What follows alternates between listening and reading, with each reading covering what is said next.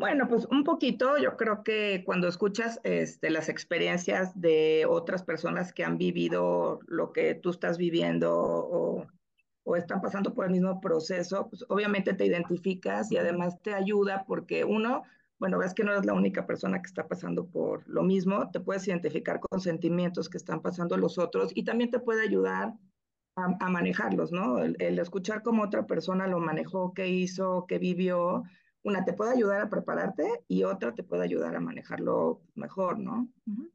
Claro, cuando tú estabas pasando por, por lo que nos vas a contar ahorita, este, ¿alguien te dijo yo pasé por lo mismo o fue un camino como más solitario?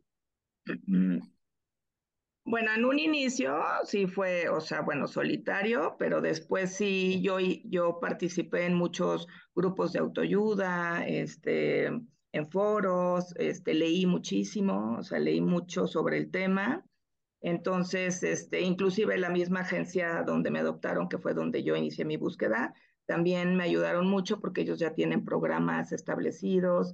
O sea, me apoyé en muchos medios, ¿no? O sea, este, en un inicio sí inicié sola, pero conforme fue entrando, bueno, fui entrando en el proceso, me fui apoyando, como te digo, en varios recursos, ¿no? Que fue lectura, participación en grupos como tipo Alanon, pero de, de hijos adoptivos y padres adoptivos en Estados Unidos, este, en, foros aquí en México me, me, empecé a meter en el tema también y fui participando y conociendo a otros hijos adoptivos. Entonces, como que fue una mezcla de, de varias cosas, ¿no?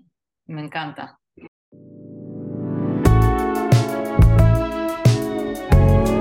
Surrender. ¿Qué puede pasar? ya no pasa nada. Una vida de mucho cambio, pero mucho cambio causado por mí.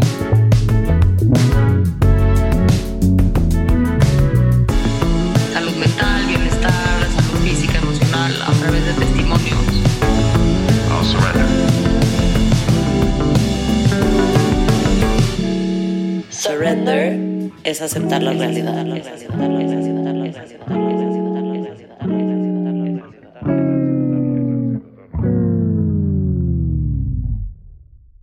Pues muchísimas gracias por compartir y ahora sí, sin más, pues bienvenidos a todos a un episodio más de Let's Surrender. Nos conocen o no nos conocen, yo soy Natalia Schlesinger, aquí está Brana Weinstock con nosotros.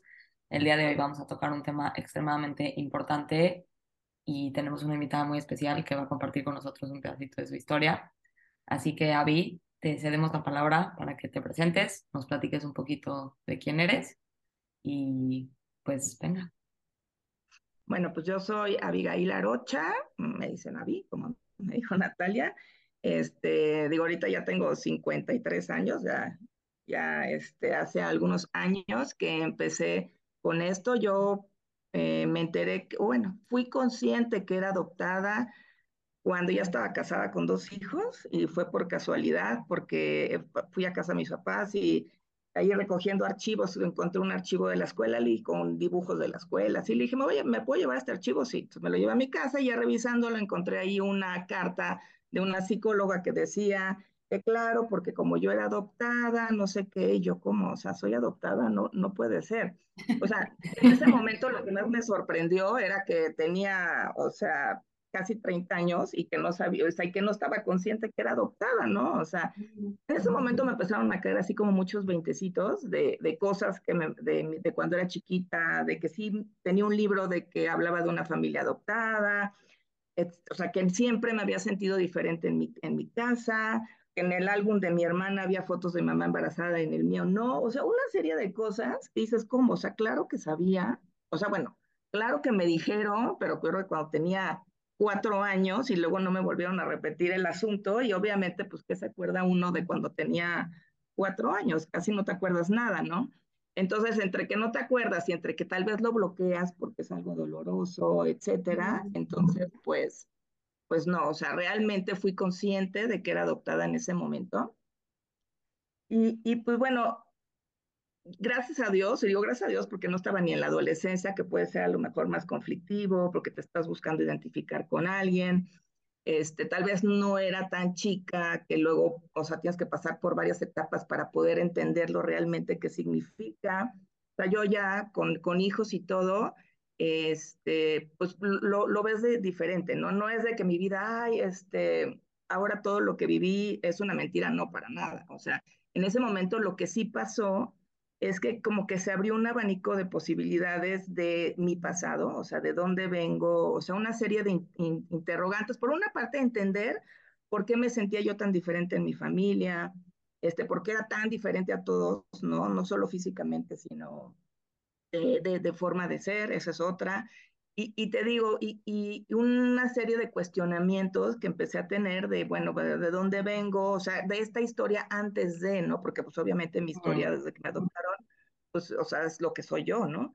Pero, pero antes tienes una herencia, puedes tener medios hermanos, a quién te pareces físicamente, o sea, una serie de interrogantes claro. que pues no sé contestar hasta que no este, conoces, digamos, a, a, tu familia biológica, ¿no? Entonces, claro.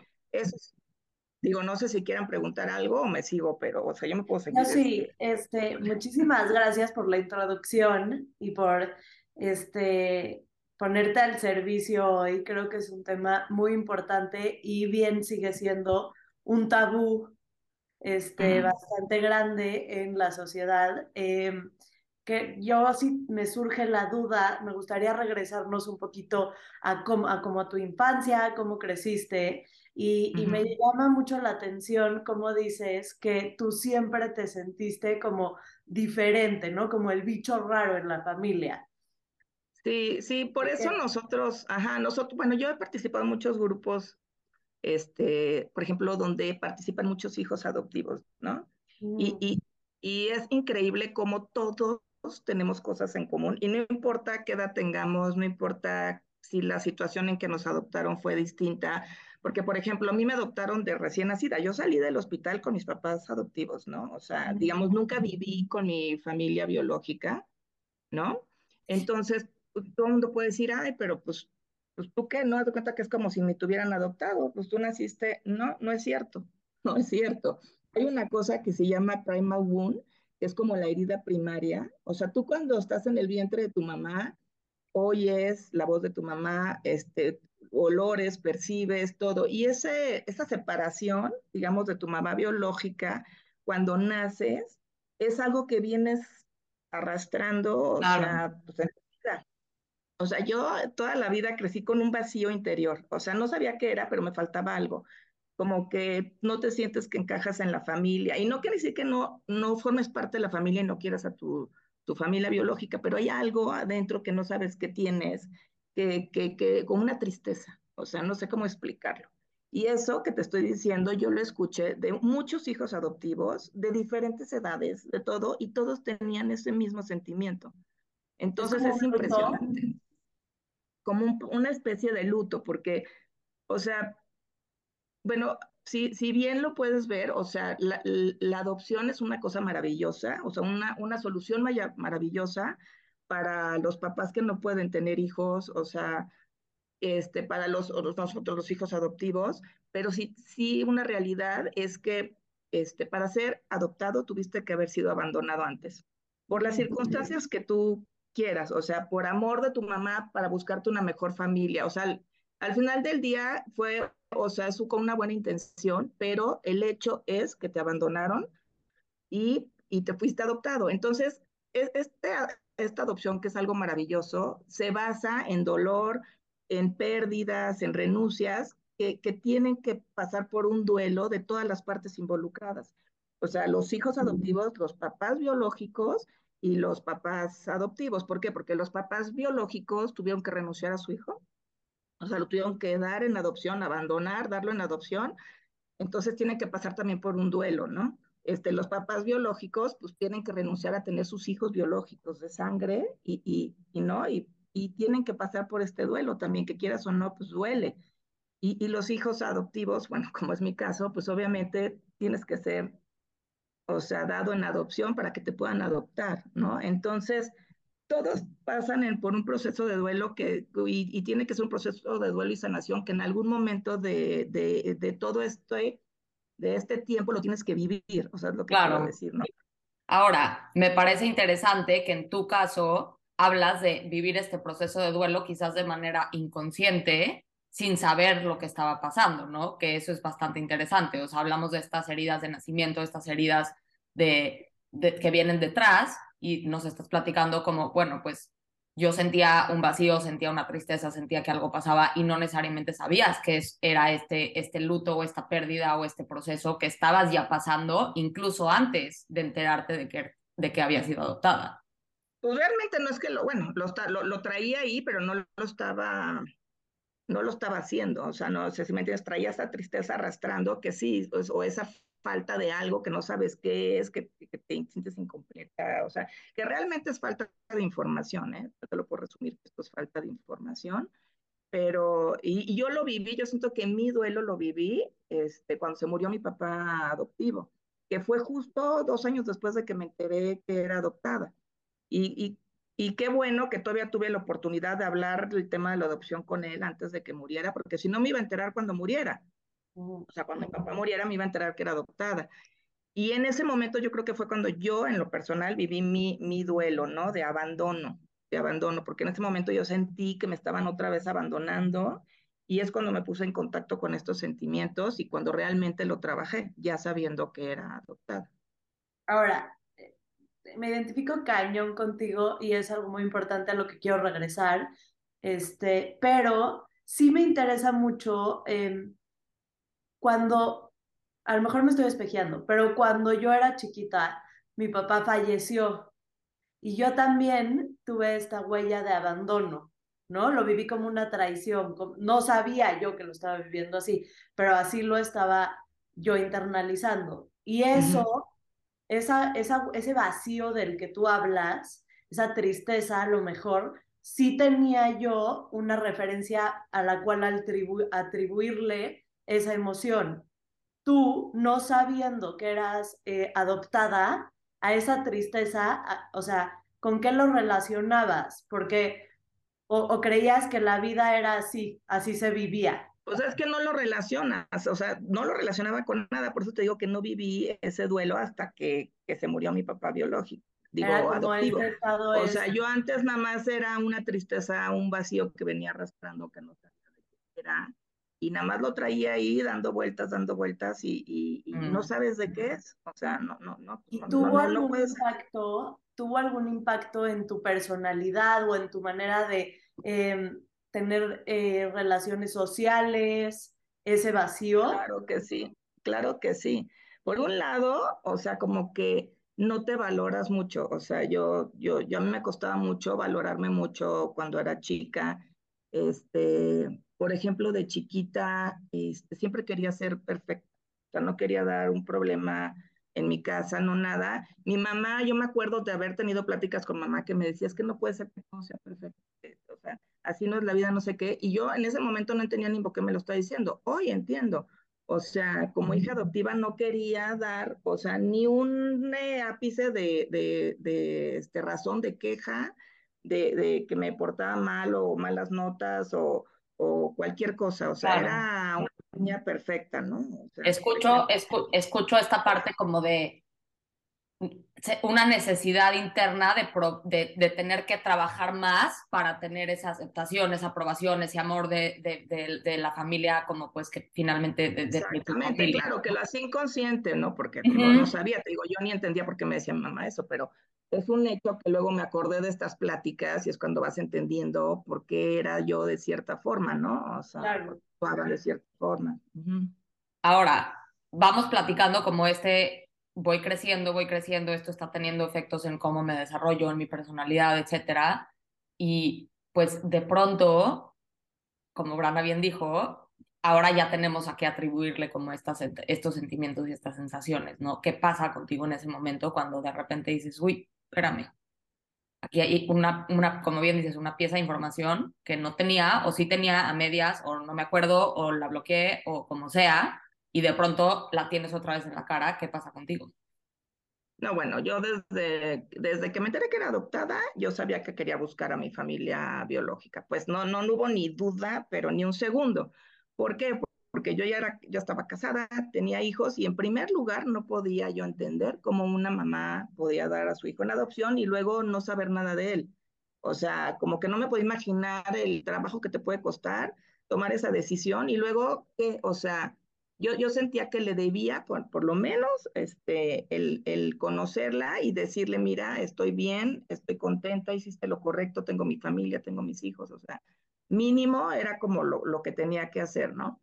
Entonces yo, pues eso no, no, no lo dudé y también era la única forma en que podía yo, con, o sea, eh, con este, eh, conocer a mi familia, ver a qué me parezco, pues mitigar o, o, solucionar todas estas dudas que me habían surgido cuando me, cuando me enteré que era adoptada, ¿no? O sea, de a quién me parezco, a lo mejor, que, o sea, es que si te pones a ver, o sea, yo, bueno, yo que siempre me había sentido diferente en mi familia y que no me parezco a nadie, o sea, lo, las primeras personas que, que, que, puedo, pude ver o que se parecían a mí, a mí, eran mis hijos, sí, ¿no? O sea, en ellos podías ver reflejado a lo mejor un poquito de decir, bueno, ¿a quién se parecerán? A mi mamá, a mi papá, algún familiar, o sea, ¿no?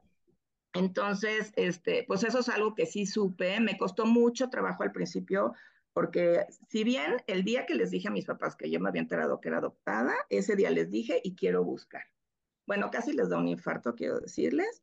Este, mi papá no quería volver a hablar del tema, o sea, de la adopción. O sea, con él, cero, así, puerta cerrada. Y mi mamá me dijo, no, sí, cuando quieras empezar a buscar, yo te voy a ayudar. Mi papá enfermó de cáncer muy poquito tiempo después de que supe que era adoptada. Entonces esa búsqueda la pospuse porque durante un año y medio toda nuestra vida giró alrededor de su enfermedad. Y ya que él murió, eh, que pasé por todo este proceso de duelo, o sea, decidí que iba a buscar ya, o sea, que iba a empezar a buscar. Entonces, en un inicio me fui yo sola, tuve mucha suerte, mucha suerte porque a mí me adoptaron en Estados Unidos y en Estados Unidos es muy común que los hijos busquen a sus padres este, biológicos.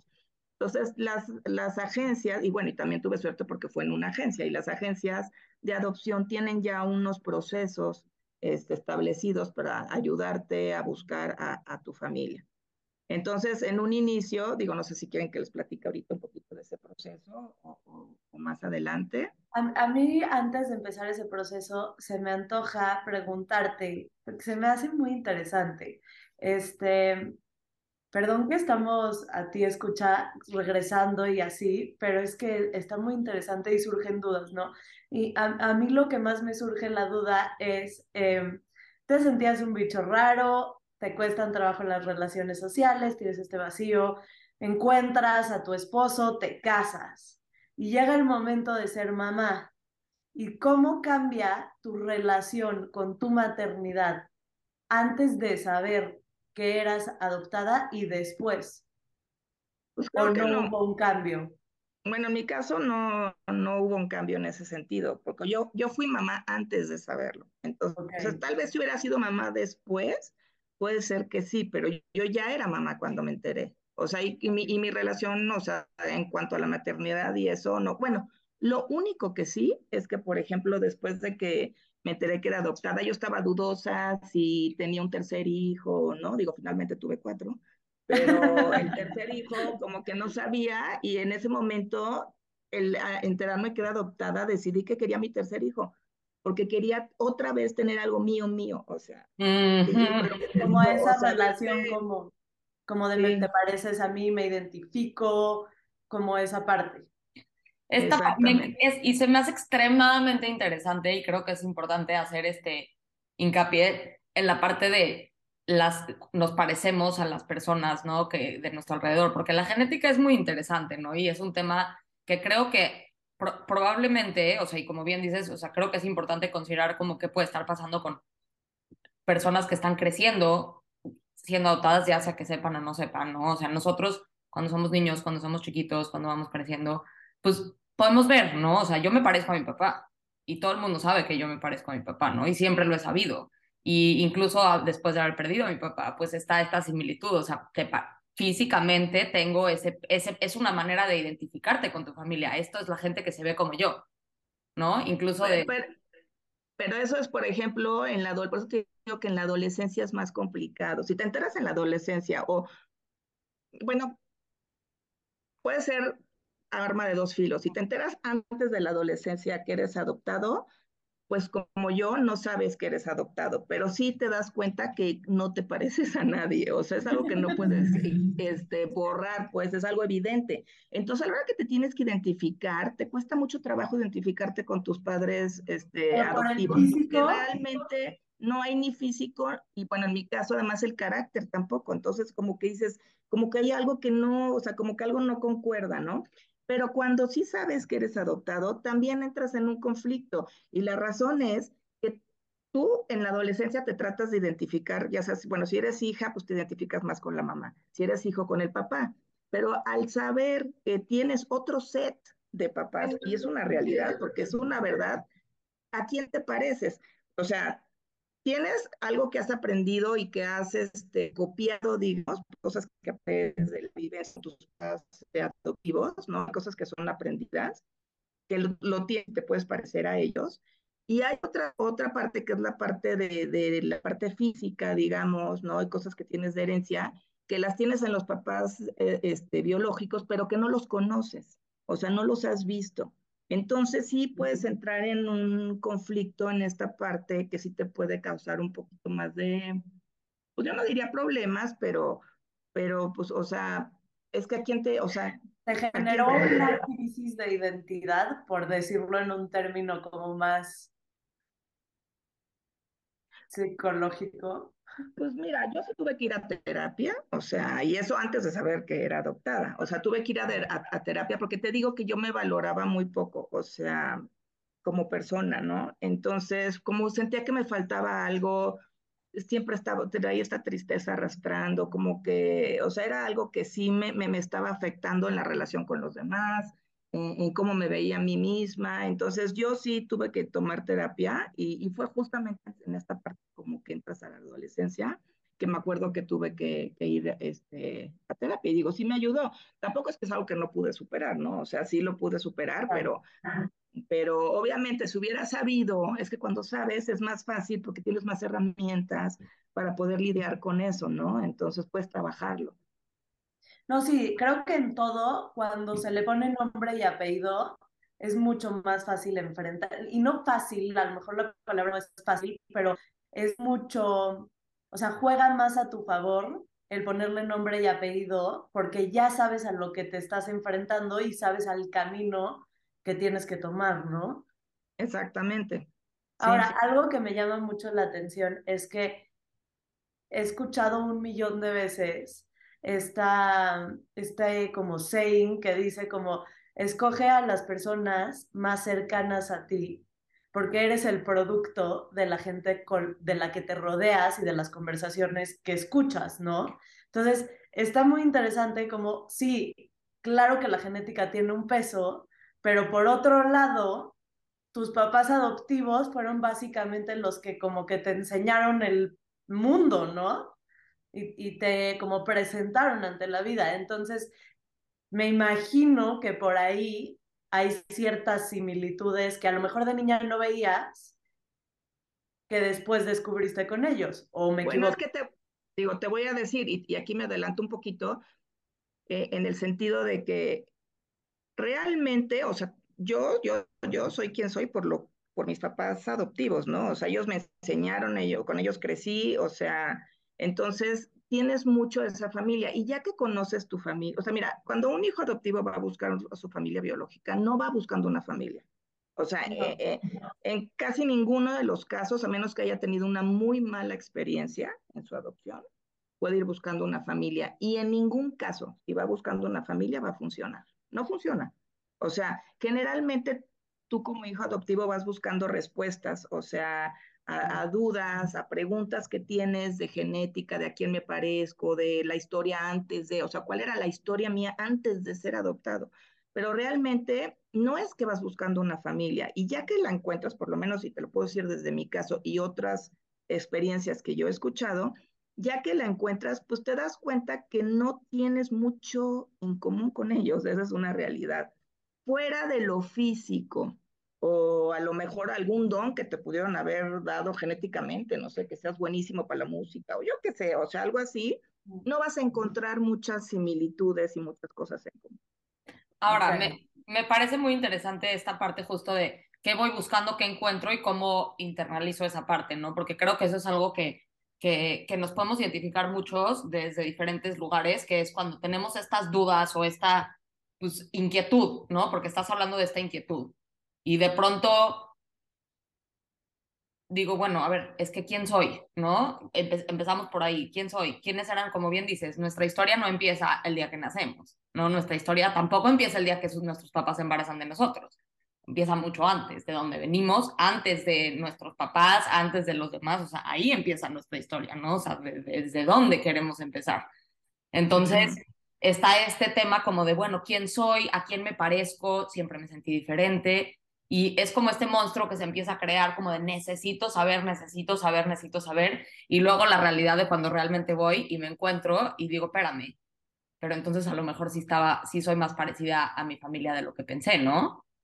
A lo mejor. Sí, o sea, en forma de ser, definitivamente vas a ser más parecido a tu familia biológica, donde has pasado toda tu vida y que te han educado, sus principios, o sea, su forma de pensar, etcétera pero, o sea, por eso es lo que te digo, o sea, si, si tienes esa duda, o sea, yo, por ejemplo, de conocer a, a mi familia biológica, pues que supe, o sea, vi a quién me parezco, o sea, ¿no? Vi a quién se parecen algunos de mis hijos, que se parecen mucho a ellos también. Este, sé un poquito de la historia antes de, y te digo un poquito porque tampoco es imposible que sepas todo, ¿no?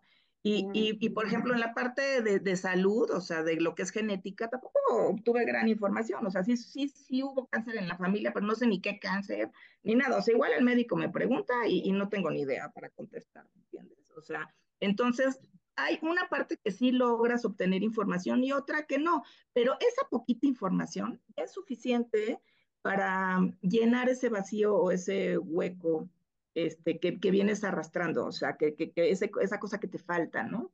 Entonces, nosotros, por ejemplo, cuando yo participo en muchos foros para papás que van a adoptar hijos, siempre les decimos, o sea, el mejor regalo que le puedes dar a tu hijo es, o sea, cuando vayas a adoptar, trata de obtener la mayor información que puedas de él, o sea, de qué, o sea, qué, quiénes eran sus papás, dónde vivían, este, eh, qué hacían, eh, lo que sea, o sea, no importa, y por más tonta que sea la información, créeme que, o sea, en, el proceso de adopción de la casa hogar donde, donde yo fui para que me ayudaran a buscar, hay un, un, un, este, digamos, hay un proceso en donde al principio lo único que hacen es este, abrirte un, una parte mínima de la información, o sea, el nombre propio, o sea, de tu mamá, ni siquiera el apellido, porque no, no, no, no, no sueltan nada para que no te vayas tú a buscar por tu cuenta. Entonces, el nombre propio, dónde vivía, cuántos hermanos tenían, o sea, pura tontería que no te sirve de nada. Pero hay gente que con eso ya no quieren más. No, no necesitan ya conocer a, a los papás. O sea, con eso ya se sienten satisfechos, ya no, no, no, no necesitan más información. Claro. En tu caso, sí necesitaste más información. Ah, no, bueno, yo desde el principio sabía que la quería conocer, o sea, sí, no. ¿cómo fue el proceso? Bueno, en un inicio me, me explicaron que pues, ellos protegen también a, a, a, los padres, bueno, a los padres biológicos, sobre todo a la mamá biológica, igual que a los hijos. Entonces, si ella no quisiera conocerme, ellos no iban a poder darme nada de información. Eso es una, y me lo advirtieron y me dicen, pero no te preocupes, porque generalmente en un inicio si dicen, no quiero conocer, es muy raro que luego no cedan, porque es como algo muy difícil, es una tentación que tienes ahí, muy difícil de rechazar, ¿no?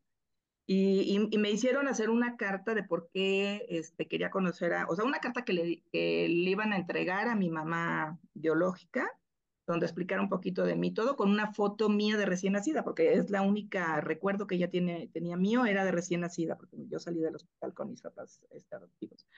Entonces hice esa carta y me dijeron, bueno, se la vamos a entregar y vamos a ver qué pasa. Cuando se la, la localizaron, se la entregaron, este, ella dijo que no quería conocer, que cómo era posible, porque ella pensó en Estados Unidos cuando eres mayor de edad ya puedes buscar y ella estuvo esperando que yo la buscara a los 20 años, o sea, 21 años, y pues yo la busqué después de los 30, ¿me entiendes? Entonces como que dijo, ¿por qué ahorita? Y ya me había hecho la idea de que ya no me ibas a buscar, ¿no? Entonces, pues bueno, tuve que esperar mientras ellos este, me hicieron tomar terapia, este, porque te hacen tomar terapia para que estés este, preparada para cualquier cosa que pueda pasar, ya sea que te vuelvan a rechazar, por ejemplo, que tu mamá no quiera saber de ti, o ya un, un segundo este, rechazo o abandono que tendrías que lidiar con él. A mí mucha gente me decía, pero es que ¿por qué, ¿por qué quieres buscar? ¿Estás loca? O sea, ya estás súper bien con tu familia, ¿para qué quieres buscar? ¿Para qué te metes en problemas? Y le digo, no, es que ustedes no entienden, o sea, yo prefiero, por más horrible que sea mi historia, que me encuentre lo peor, prefiero eso y lidiar con eso a vivir con este vacío que llevo arrastrando toda mi vida. Y pero la gente no lo puede entender si no lo, no lo has vivido o no lo estás viviendo. Entonces yo dije, no me vale, o sea, yo quiero saber, así sea el producto de una violación y este, o yo qué sé, o sea, lo que quieras que pudiera ser lo peor de lo peor, prefiero eso y lidiar con eso y lo trabajo a, a vivir con la, con esta incertidumbre. Ahora, perdón, tengo una duda y me surge una duda precisamente de este tema. Hasta este momento, tú no tenías ningún tipo de información sobre la razón por la que tus papás biológicos te habían dado una adopción, ¿correcto? Ok. Correcto, sí, no, no, no, no. Y lo primero que me abrieron del archivo de mi adopción fue el nombre de mi mamá, o sea, su nombre, o sea, Rebeca, el nombre de mi papá, este, no, ni siquiera el nombre de mi papá, perdón, el nombre de mi mamá, cuántos hijos, digo, cuántos hermanos eran en la familia, la razón por la que su religión, la razón por la que me había dado una adopción y ya, punto, tan, O sea, con esa información yo no podía llegar y buscarla o nada, ¿no? Este, y te abren, te digo, el proceso es que te abren eso porque hay mucha gente que con esa información es suficiente y no, no necesitan saber más. Ya para el siguiente paso te preguntan, bueno, si la quieres conocer, o sea, si quieres conocerla, entonces fue cuando ya me, me pidieron hacer la carta, me hicieron ir a, ir a terapia, que ya lo tomé terapia, y la siguiente paso es ya ponerte en contacto con ella. Te digo que en un inicio mi mamá me rechazó, dijo que no quería saber nada de mí. Y este, ¿Cómo te sentiste en ese momento? ¿Cómo sentiste eso tú en ese momento? Digo, en, un, en un principio te da tristeza porque tú estás como muy ya emocionada de todo este proceso pero bueno, ya me habían advertido, o sea, de hecho me lo advirtieron y me dijeron, no te preocupes, espérate, dale tiempo. Y sí, dicho y hecho, este, con el tiempo ella pidió que le mandaran la carta, porque pues, te digo, tener ahí la carta con la foto de tu hija o tu hijo, pues es algo muy difícil de rechazar, ¿no? Entonces ya la mandaron y entonces en un inicio empieza una serie de carteos, digamos, entre mi mamá y a través de la agencia, o sea, no te llega a ti, sino la mamá se la manda a la agencia, la agencia te la manda a ti, tú le contestas y viceversa. Y pues bueno, de esta historia te das cuenta, pues bueno, ella también la tuvo difícil, ¿no? O sea, yo simplemente eran, o sea, te, te cuento en dos minutos su vida, eran ocho hermanos, el papá era minero, este, se muere la mamá cuando nace mi mamá, su mamá, el papá mete a todos en, en una casa hogar, regresa por los hombres, deja las hijas, a mamá la adoptan con la hermana que le sigue de tanta edad, o sea que las son más, más chicas, la adoptan, viven con una familia y luego ella se queda embarazada cuando es adolescente, en la familia no la reciben con conmigo, entonces este, la hermana que ya era más grande la convence de que me den adopción y pues bueno, me dan en adopción en este hogar, ¿no? Pero ya después de ver toda la, la, las o sea, toda su historia a través de las cartas, pues te das cuenta que pues ella también sufrió mucho, ¿no? O sea, que, que no tuvo una vida este, sencilla. Por ejemplo, yo, yo sé que yo tuve, yo tengo dos medios hermanos del lado de mi mamá. No, perdón, tengo dos medios hermanos de la de mi mamá y un medio hermano del lado de mi papá. ¿Biológicos? Este, eh, sí, medios hermanos este, biológicos. Tengo tres medios hermanos biológicos, solo conozco a uno. Este, y, y, pues bueno, o sea, así ya empezamos a cartear y cuando ya ellas ven que ya como que la relación está bien, entonces ya te sueltan, o sea, te sueltan en el sentido que te dan su teléfono, su dirección y entonces ya tú es por tu cuenta seguir en contacto o ya ponerte de acuerdo para conocerla. Yo, mi mamá biológica vive en Denver, Colorado, y mi papá biológico vive en Kentucky, y, este, y, y, supe de mi papá biológico por, bueno, porque bueno, ya en este carteo, pues sí, ya supe el nombre, el nombre de él, y, y, mi, y a mí me contactó bien chistoso, me contactó por teléfono medio hermano, él al mismo tiempo que yo estaba buscando, él también estaba buscando y encontró a mamá. Le encontramos a nuestra mamá porque a él también lo dieron en adopción. Yo soy la más grande, él es el segundo, o sea, el que me sigue y también lo dieron en adopción. Y, y él me contactó a mí porque en su búsqueda contó a mi mamá y mi mamá le platicó de mí y él me habló por teléfono. Y cuando él me habló por teléfono, él me ayudó a buscar a mi papá. Entonces, en un mismo, en un mismo viaje que hice, fui a conocer a mi mamá y luego fui a conocer a mi papá y conocí a mi hermano. O sea, en el viaje conocí a los tres. Por favor, por favor, por favor, necesito escuchar un poco sobre emociones predominantes en esta experiencia, insights predominantes en esta experiencia, como que viviste, porque me entiendo que no todo el mundo que es adoptado eh, pasa por este proceso, ¿no? Específicamente en México, porque en México no está tan, si de por sí en Estados Unidos está difícil y es un protocolo, en México está mucho más difícil eh, pasar por este proceso de quiero conocer a mis papás biológicos. ¿Cómo fue esta experiencia para ti? Conoces a un medio hermano, conoces a tu mamá adoptiva, a tu mamá biológica, conoces a tu papá biológico, todo al mismo tiempo. ¿Qué estaba pasando con Navi en ese momento?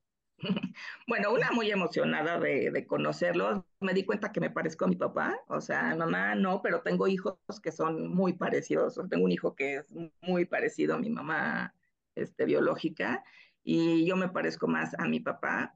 Este, con este hermano, pues bueno, o sea, me dio gusto conocerlos, pero te digo, ya que los conoces, o sea, te das cuenta que no tienes mucho en común. O sea, fuera de, o sea, fuera de saber esto de la historia que ya te conté, que la mayoría de esta historia lo obtuve en las cartas que nos estuvimos escribiendo, ¿no? Este, te das cuenta que no, o sea, digo, sí, estuve muy a gusto platicando con ellos y todo, pero pues tampoco va a llegar a mucho más, ¿no? O sea, es poder llenar nada más ese vacío, te digo, ver a quién te pareces, tampoco tú obtuve mucha información, este, o sea, en cuanto a enfermedades en la familia y eso, no, o sea, tuve una oportunidad de platicar con ellos, he querido volver a ver a mi mamá cuando he ido allá de viaje, he querido verla para platicar otro y no he podido, no, no me ha dado ella el, espacio para verla, entonces como que ya, pues, o sea, digo, tampoco es que vas a tener una relación madre-hija, ¿no? Eso, eso, es una relación con alguien y platicas y puedes, mucho tiempo le mandé el Día de las Madres flores o cosas, ¿no? Algún regalito o algo, pero, pero pues fuera de eso, pues sí, le doy las gracias, me dio la vida, este, pues sí tengo a lo mejor genéticamente cosas eh, con, con ellos, pero realmente mi familia es mi familia adoptiva, ¿no? Y, y, un poquito de esto que dices, de que en México es muy difícil llegar a esto, lo entiendo, que cuando adoptan hijos aquí en México es muy difícil tener inclusive información, por eso nosotros tratamos de, de incitar a los papás a que ellos mismos busquen esa información cuando adoptan a los hijos y que si la tienen la guarden, la guarden para cuando ellos la necesiten, o sea, no es que ellos la van a soltar así nada más, sino cuando sus hijos se la pidan. Y, y también muchas veces lo que aconsejamos es que si no hay información, o sea, si no tienen información y no hay cómo obtenerla de estos hijos, es que cuando ellos quieran buscar, los acompañen en el proceso, este, que estén con ellos y que hagan, por ejemplo, o sea, no sé, voy a poner un ejemplo. A lo mejor no tienen nada de información de, de sus hijos, pero saben que su mamá era de, pues, yo qué sé, Culiacán, o sea, si me entiendes, no sé. De, y entonces decirles, sabes que, mira, no tenemos información, pero ¿por qué no vamos allá? O sea, si me entiendes, vamos a conocer la ciudad, podemos tal vez preguntar si saben que era de cierta colonia, no sé, aunque sepan que no van a encontrar nada, el simple hecho de eh, hacer este viaje o hacer este, este inicio de búsqueda juntos, una va a unir más a los hijos, porque quiero decirte que después de eso te unes más con tus padres biológicos, entonces va, a unirlos como padres y además, pues, que, digo, perdón, con tus hijos adoptivos, sí, perdón, con tus hijos adoptivos, y puede, y puede ser que este proceso de buscar, aunque al final no encuentres nada, llene este vacío. O sea, no sé cómo explicarlo. O sea, entonces, porque sí, entiendo que hay veces que por más que vas a obtener información. Hmm. Total. Me encanta este tip, me encanta la historia, me encanta que pudiste tener esta conversación y ese cierre. Me gustaría saber si ya una vez que fuiste a este viaje, que los conociste, que te diste cuenta que a lo mejor lo único que tienen en común es la genética, este, ese vacío, esa tristeza, de cierta manera tomó otro lugar como un poco más para atrás en tu vida. Así es, o sea, obviamente, como te digo, no, no, no, es, no es que cambie mucho, pero ya, eh, eh, ya no sientes eso que vienes arrastrando, ¿no? Y, y no estás todo el tiempo, o sea, yo, nosotros lo que, bueno, yo lo que digo es que, bueno, ser hijo adoptivo, pues siempre vas a ser hijo adoptivo, ¿no? O sea, pero no vas a estar pensando 24 horas al día que eres hijo adoptivo, ¿no? Ni tampoco te vas a sentir hijo adoptivo todo el tiempo. Lo que pasa es que hay muchos momentos en tu vida que te recuerdan que eres hijo adoptivo. Entonces, en esos momentos, pues sí, obviamente lo vas a tener presente, ¿no? Este, uno de ellos puede ser cuando preguntan, bueno, ¿y en la familia que eh, este, hay este, cáncer, hay esto, el otro? Pues no tienes ni idea, ¿no? Entonces, ahí pues, Mm. que pues, no tienes ni idea de lo que traes cargando, ¿no? Ni para ti ni para tus hijos. Luego, este, por ejemplo... eh, Bueno, pero cuando- por ejemplo, hoy en día, este, puedes hacerte un estudio genético. Sí, ahorita ya hay otras cosas que respuesta. pueden ayudarte más que ir a conocer. O sea, estoy totalmente de acuerdo, porque digo, yo conocí y de todas formas tengo esa incógnita, ¿no? Entonces, este, eso te puede ayudar muchísimo más, ¿no? Pero lo que me refiero es que hay muchos momentos durante tu vida que te recuerdan o, o que te pones más en contacto con los sentimientos de la adopción, o sea, si lo quieres ver así, porque no es algo que estás todo el tiempo dándole vueltas, ¿no? Este, por ejemplo, cuando te casas y vas a tener tus hijos, pues sí, es que te digo que tus hijos es algo, un evento que cañón te mueve el tapete porque Sí. es cuando te ves reflejado en ellos y tienes esta parte de, híjole, ¿a quién se van a parecer? Va a ser algo mío, mío de mi familia, ¿no? No, Entonces, y también me imagino, y perdón por interrumpirte, pero una vez que te vuelves mamá tú y conoces ese amor de, de mamá y hijo, como que sí piensas, híjole, ¿cómo le hizo mi mamá biológica, no? Claro. Y, y puede jugarte para los dos lados, porque puede jugarte como qué tuvo que pasar para que me den adopción y puedes lograr ponerte en su, su lugar un poco y ser empática y sanar, o puede jugarte por el lado de enojarte cañón con ella, ¿no? Pues sí, o sea, sí te puede jugar de las dos formas. En mi, en mi lado fue ponerme empática y decir cómo es posible, o sea, o sea, cómo, cómo seguir adelante después de esto, ¿no? O sea, Claro. Creo que en Eh, algún momento, creo que es importante también hacer ese hincapié, ¿no? O sea, que el, el, el momento de tu vida en el que particularmente tú, Abby, te enteraste eh, que, que había sido adoptada, pues esa, esa etapa de vida en la que te encontrabas, pues parece que jugó un papel importante también en tu proceso, ¿no? Porque ya te encontrabas, o sea, ya tenías dos hijos, estabas casada, y entonces juega un papel más de, estabas haciendo esta búsqueda desde otro lado, ¿no? Desde un Ujú. lugar ya como de yo madre, yo con una carrera por delante, etcétera, y entonces ahora qué, qué estoy buscando más allá de poder entender qué pasó con mi familia, que, que yo terminé en esta, en esta situación, ¿no? Desde otro lugar. Sí, o sea, más maduro, eso sí, tuve mucha suerte porque yo ya estaba en una situación mucho más madura y como tú dices, verlo desde otro lado, ¿no? Porque no hay ninguna mamá biológica que dé su hijo en adopción por una tontería, o sea, generalmente Sí, lo por que flojera. Sí, no, generalmente lo que he aprendido es que todas los han dado en adopción porque sienten que no tienen otra opción.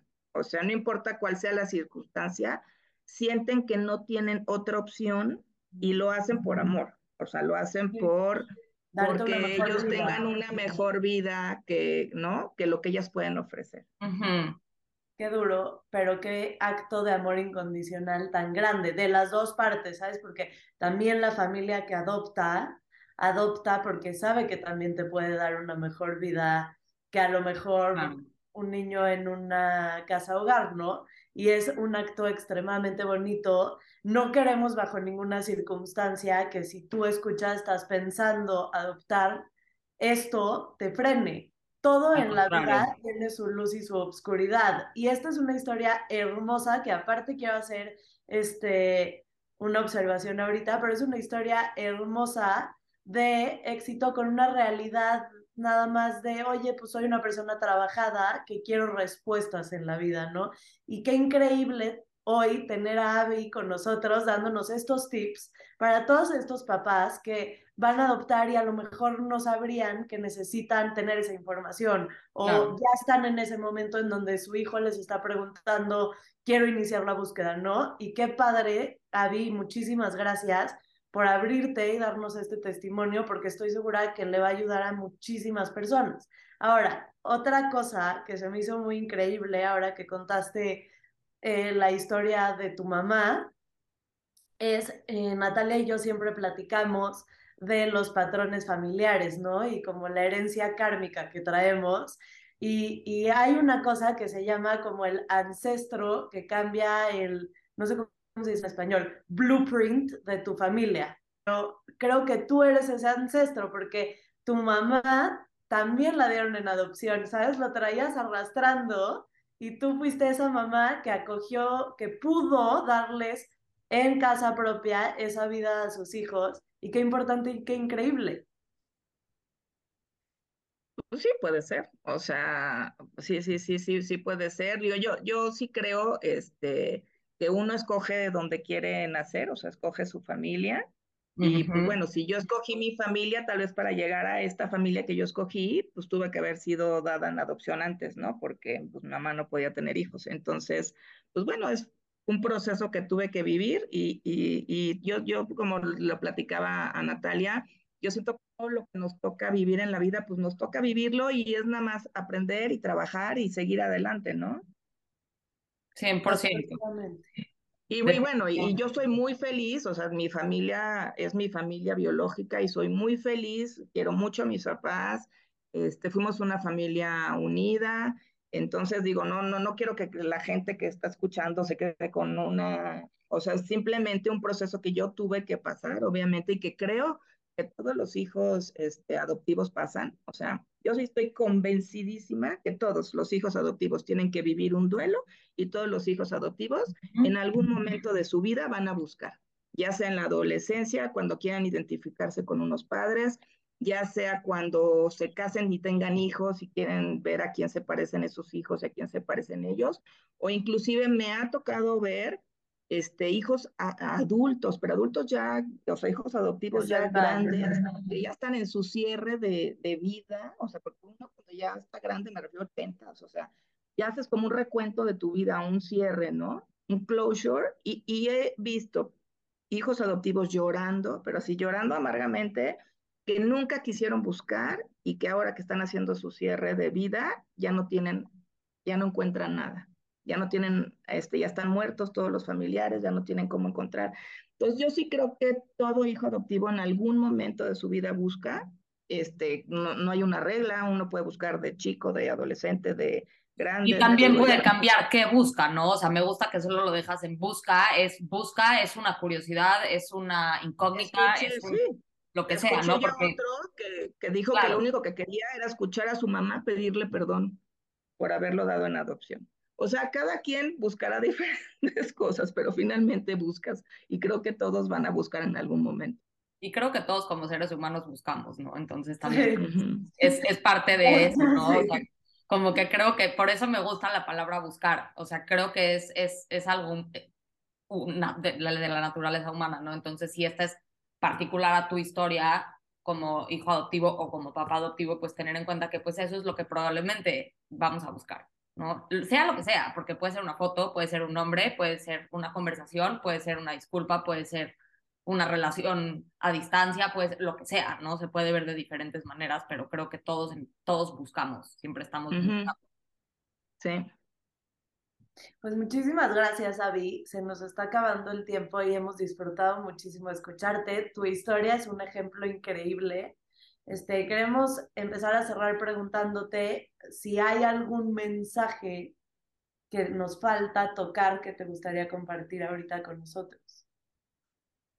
Pues así como que falte, creo que tocamos casi todos los puntos, o sea, no veo que nos falte nada. Este, nada más, bueno, si, si, si eres hijo o hija adoptiva, este, no sé, eh, recomendarte que hay muchos, este, muchos lugares o personas o muchas opciones que tienes para apoyarte si estás pasando por un proceso de, de estos, o sea, de búsqueda o tienes algo que, que quisieras saber. Hay muchísima información en libros, hay muchos libros, yo leí muchísimos libros buenísimos, o sea, del, del tema de la adopción, que la verdad te, te ayudan mucho a identificarte tal vez por, características que tienes, procesos que estás pasando, etcétera, muy buenos. En México también ya es un tema que se, está mucho más este, abierto. Hay terapeutas es, espe específicas para el tema de adopción que saben mucho del tema. Con mucho gusto, si alguien quiere, yo les puedo recomendar. Si vives en Estados Unidos, hay muchísimos, este, te digo, grupos de autoayuda, como tipo Alanon y así, de, de hijos, donde participan hijos adoptivos, padres que dieron una adopción, o sea, muy interesante, donde también te puedes ayudar a, a, a sacar y, y, platicar tus, tus dudas o tus experiencias, escuchar de otros, y eso ayuda muchísimo, donde no vas a ser juzgado, donde...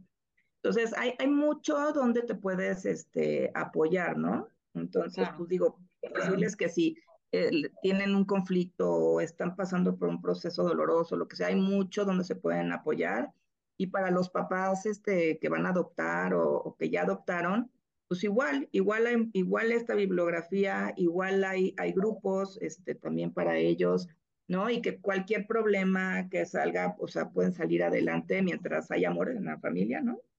Creo que eso es lo más importante y que entiendan, que entiendan este, que a veces a lo mejor los hijos adoptivos pues pasan por etapas de tristeza y no es necesariamente que no los quieran, que no estén a gusto en la familia, es parte tal vez de su proceso interno, ¿no? Que de, de este duelo que tienen que vivir y pues, pues bueno, que nada más este, pues que es un, un, un, una cosa muy padre, ¿no? Nada más que como todo en la vida, aunque sea padre, también tiene sus procesos que tienes que pasar de dolor, entonces. ¿no? Y de aprendizaje y, y, todo sale adelante, ¿no? Me encanta. Y quiero nada más aclarar si hay alguna persona que nos escucha que quiera ponerse en contacto contigo. Este, Con mucho gusto. Sí, este, puede ser por correo, puede ser por teléfono. Este, si quieres, no sé si te lo doy o lo escribo aquí en el chat o cómo. Tú nos pasas tus datos y si llegamos a tener un mensaje, nosotros se los mandamos y se ponen okay. en contacto contigo. Sí, correcto. Con mucho gusto. Excelente. Con mucho gusto. Y Muchas gracias. Pues ahora sí, para terminar y cerrar, te vamos a hacer la pregunta que le hacemos a todos nuestros invitados. ¿Qué es salud mental para ti? ¿Qué es salud mental? Ay, qué complicada pregunta. ¿Existe la salud mental? O sea, no.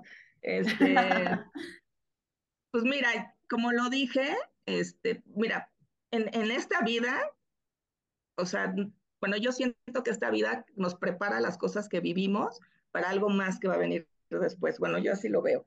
O sea, todos los este, retos que vas teniendo en la vida es para que algo que va a venir después que tienes que irte preparando, ¿no? Entonces, pues yo soy eh, ya lo comenté aquí hace ratito, yo soy de la idea de que en esta vida nos toca vivir lo que nos llegó, lo que nos tocó, ¿no? Y a, veces son cosas dolorosas, a veces este, son problemas graves, etcétera, pero no hay nada que no puedas resolver si lo trabajas. Este, si, si, si te enfrentas a, a, los miedos, si te enfrentas a la situación y, y haces algo al respecto, ¿no?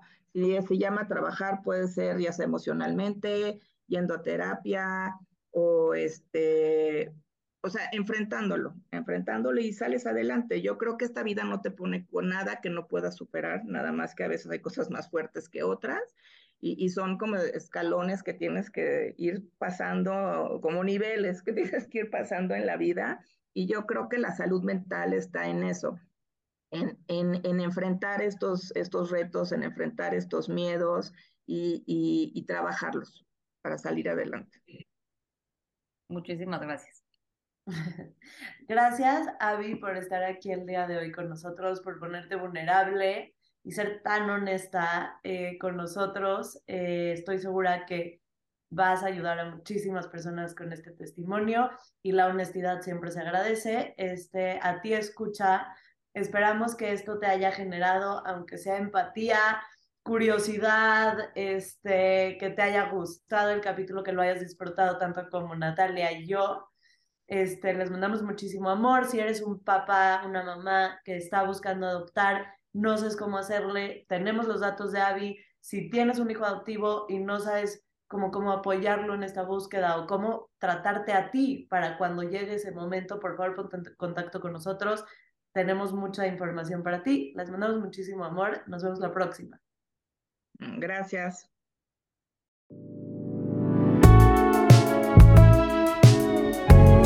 I'll surrender. ¿Qué puede pasar? ya no pasa nada. Una vida de mucho cambio, pero mucho cambio causado por mí.